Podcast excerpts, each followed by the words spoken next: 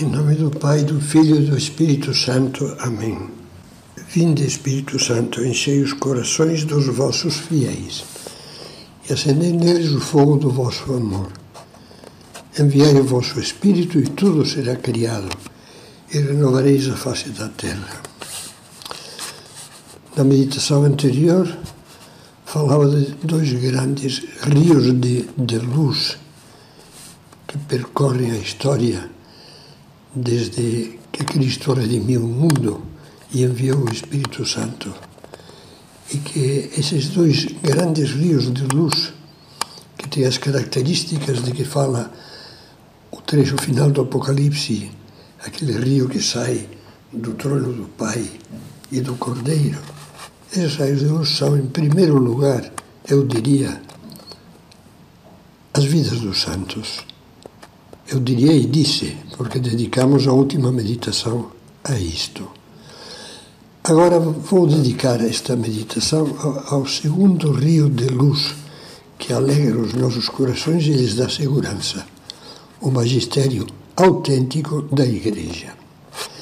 E para tratar deste tema, que é importante, vocês vão me permitir usar as palavras que eu escrevi na apresentação de um livro chamado Amor à Igreja, que recolhe três homilias de São José Maria Escrivá sobre a Igreja e sobre o sacerdócio. Não vou ler o, o texto inteiro dessa apresentação que já foi publicada junto com o livro mas acho que nos pode ajudar neste tema de neste nestas reflexões sobre um tempo em que se notam um pouco mais as sombras podem nos ajudar. Começo então lendo o seguinte: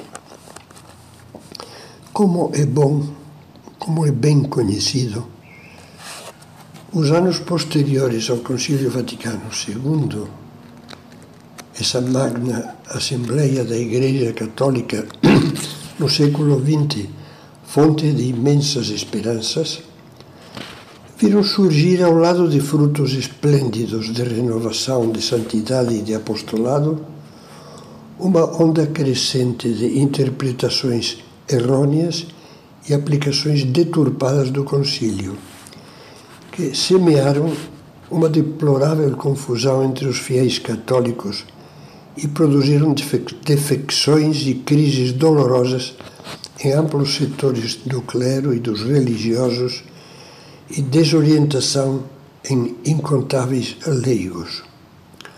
Como dizia alguém de modo rudemente expressivo, ao autêntico pós-concílio parecia querer sobrepor-se, estrangulando um falso pós-concílio.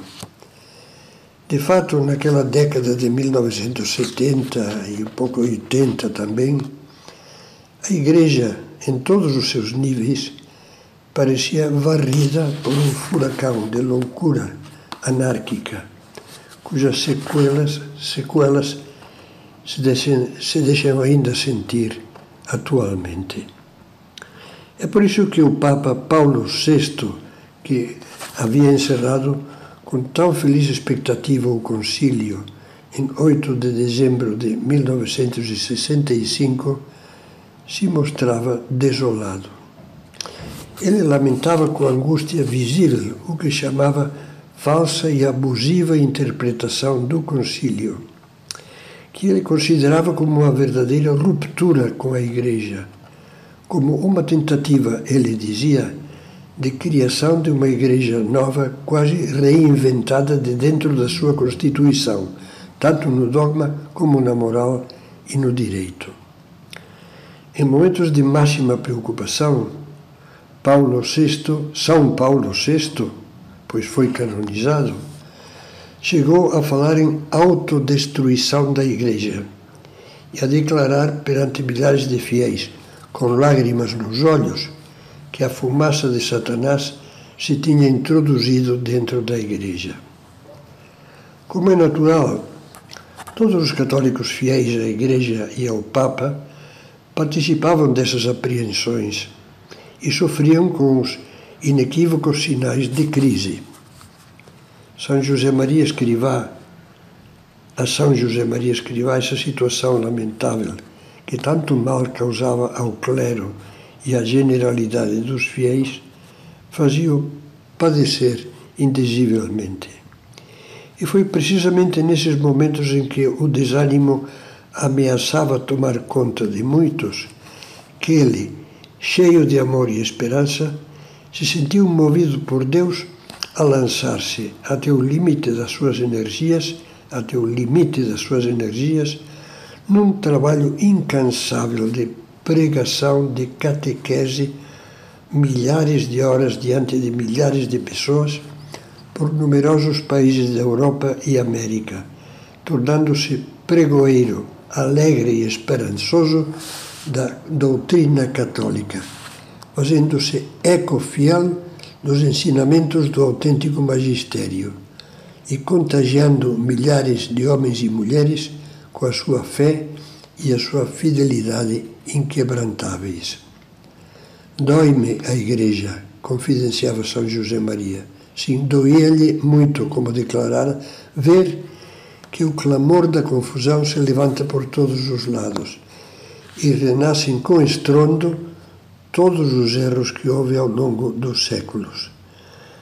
Rejeita-se, eh, esse, esse acrescento é um trecho de uma das homilias desse livro que eu apresentei num prólogo, rejeita-se a doutrina dos mandamentos da lei de Deus e da Igreja. Tergiversa-se o conteúdo das bem-aventuranças, dando-lhes um significado político-social e quem se esforça, quem se esforça por ser humilde, manso e limpo de coração, é tratado como um ignorante ou atávico defensor de coisas passadas. Não se suporta o jugo da castidade e inventam-se mil maneiras de ludibriar os preceitos divinos de Cristo. Fabrica-se uma imagem da Igreja que não tem a menor relação com a que Cristo fundou. Mas por cima dessas nuvens de confusão, São José Maria, seguindo o que sempre fora um lema do seu trabalho sacerdotal, afogar o mal na abundância do bem, consumiu todas as suas forças naqueles anos 70, até a sua morte em 1975, num trabalho positivo, gozoso, vibrante de catequese, de aprofundamento nas verdades da fé católica tal como as ensinou e as ensina, as ensina o magistério autêntico da Igreja.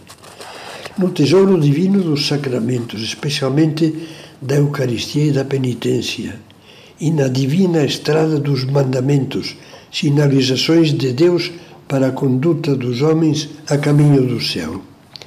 Ao mesmo tempo, apontava alto, como fizera, fizera sempre fazia erguer os corações de seus ouvintes para as mais elevadas metas da santidade e do apostolado, no meio do mundo, e frisava com alegria que o Concílio Vaticano II acabava de proclamar solenemente, olhando especialmente para os leigos, a validade desses ideais tão caros para ele.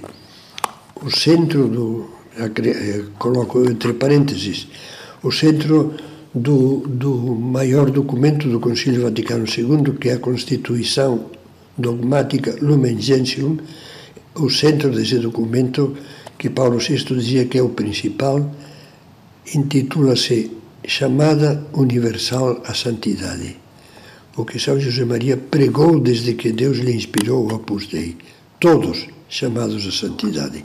E fecho parênteses. E volto ao texto da minha apresentação do livro. Amar a Igreja. Impressiona ler na, nas três homilias a clareza teológica, lúcida e incisiva com que São José Maria expõe a fé católica sobre o mistério da Igreja. Fé que é o fundamento do amor sobrenatural à esposa de Cristo. Por exemplo, leiam-se esses trechos da homilia Lealdade à Igreja. A Igreja foi querida e fundada por Cristo, que cumpre assim a vontade do Pai. A esposa do Filho é assistida pelo Espírito Santo. A Igreja é obra da Santíssima Trindade. É santa e mãe, a nossa Santa Madre Igreja. Uma, uma belíssima, essas palavras que acabo de citar, uma belíssima visão trinitária da Igreja que incita a meditar. Há no ensinamento de José Maria Escrivá um forte eco da doutrina de São Paulo, recordada, recordada pelo Concílio na Constituição Lumen Gentium, sobre a Igreja como corpo de Cristo, cuja cabeça é Jesus glorificado e cujos membros são todos os batizados, e cuja alma é o Espírito Santo que reporte, reparte a diversidade de seus dons entre todos os fiéis. Esta fé permitia-lhe dizer sem hesitações: a Igreja é nem mais nem menos Cristo presente entre, entre nós. Deus que vem até a humanidade para salvá-la. Palavras análogas, eu acrescento ainda a outras de Santo Agostinho. Temos aqui a mesma convicção singela que levava Santa Joana d'Arc a afirmar em resposta a uma pergunta capciosa dos seus juízes, quanto a Jesus Cristo e a Igreja, parece-me que, que são uma só coisa e que não se deve fazer objeção a isso. Bem sabia São José Maria que na Igreja, junto ao elemento divino, há o elemento humano com toda a sua carga de misérias. A ninguém passa despercebido a evidência dessa parte humana, escreve. A Igreja, neste mundo, está composta por homens e para homens. Ora, falar do homem é falar da liberdade, da possibilidade de grandezas e mesquinharias, de heroísmos e de claudicações. Mas esse é preciso considerar, dizia, que, mesmo que as claudicações superassem numericamente as valentias, ficaria ainda essa realidade mística, clara, inegável, embora não a perceba, não a percebamos com os sentidos, que é o corpo de Cristo, o próprio Senhor nosso, a ação do Espírito Santo, a presença amorosa do Pai. Na igreja, entende-se. A igreja é a mãe que nos gera, ensina, alimenta, acompanha, purifica e conduz até o céu. Às vezes pode dar a impressão, pelos pecados dos seus membros e até dos, dos seus membros mais em relevo, de ser como uma daquelas pobres mulheres corroídas pela lepra que a beata Teresa, Santa Teresa de Calcutá assistia ao darem a luz. E a madre sorria ao ver que daquele corpo desfeito nascia uma criança sadia, pura, bela. A Igreja é mãe, que em seus membros, ao lado de exemplos heróicos de santidade, ostenta muitas vezes a lepra do pecado, da fraqueza humana, da covardia, do escândalo. Mas é a mãe que Deus nos deu. E a doutrina e a vida que nos transmite são e serão sempre puras, belas, divinas. Temos, pois, toda a razão para exclamar com o poeta Paul Claudel: Seja louvada para sempre esta grande mãe majestosa, sobre cujos, cujos joelhos eu tenho aprendido tudo. Uma gratidão como essa levava São José Maria a escrever: O mistério da santidade da Igreja exclui todo e qualquer pensamento de suspeita ou de dúvida sobre a beleza da nossa mãe. A nossa mãe é santa porque nasceu pura e continuará sem mácula por toda a eternidade. Se por vezes não soubermos descobrir o seu rosto formoso, limpemos nós os olhos. Se notarmos que a sua voz não nos agrada, tiremos dos nossos, dos nossos ouvidos a dureza que nos impede de ouvir. no seu tom, os chamados do pastor amoroso. Tu és santa, Igreja minha mãe, porque foste fundada pelo Filho de Deus, Santo. És santa porque assim o dispôs o Pai, fonte de toda santidade. És santa porque te assiste o Espírito Santo. Ao amor à Igreja, São José Maria unia inseparavelmente, na sua incansável pregação, o amor a todas as verdades da fé católica que não mudam nem murcham, aos sacramentos, tão combatidos naquela época e tão maltratados, eu acrescentaria ainda em muitos lugares, que foi uma verdadeira, aquela época, como ele dizia, noite de sonos e traições. Ao sacerdócio, ao qual dedica uma homilia empolgante, titulada Sacerdote para a Eternidade, densa em doutrina e piedade, e ao amor ao, Papa, pelo qual oferecia diariamente a sua vida e mil vidas que eu tivesse. Em todos os temas, a doutrina vem impregnada pelas águas de uma fonte límpida, a palavra da Sagrada Escritura, o magistério autêntico, os ensinamentos perenemente válidos válidos dos papas. Eu amo a Igreja com toda a minha alma, confidenciava São José Maria no período final da sua vida. Queimei a minha juventude, a minha maturidade e a minha velhice por servi-la. Não o digo com pena, já que voltaria a fazê-lo se tivesse, se vivesse mil vezes.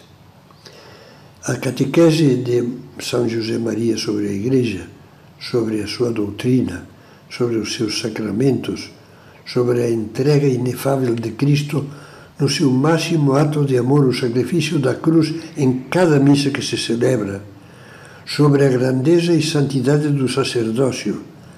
Tudo isso, naqueles momentos críticos dos anos 70, levantou ânimos decaídos, acendeu fervores apagados dissipou dúvidas dolorosas, extinguiu críticas estéreis, alentou ideais de entrega e de serviço a Deus e à Igreja, inflamou inúmeros corações no amor que procede da autêntica fé católica, conduzindo-os a uma paz e uma alegria que lhes havia sido toldada.